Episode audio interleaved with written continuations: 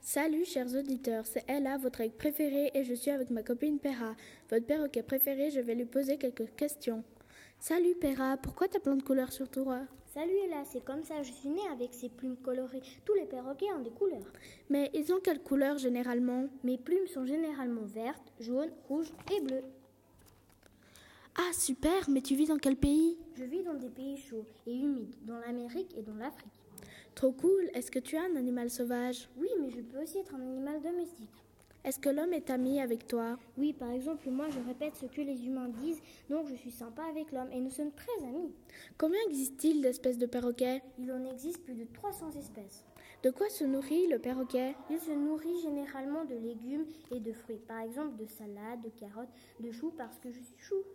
Merci Ella de vos questions géniales. Géniales. Je suis très heureuse de votre accueil et passez une excellente soirée.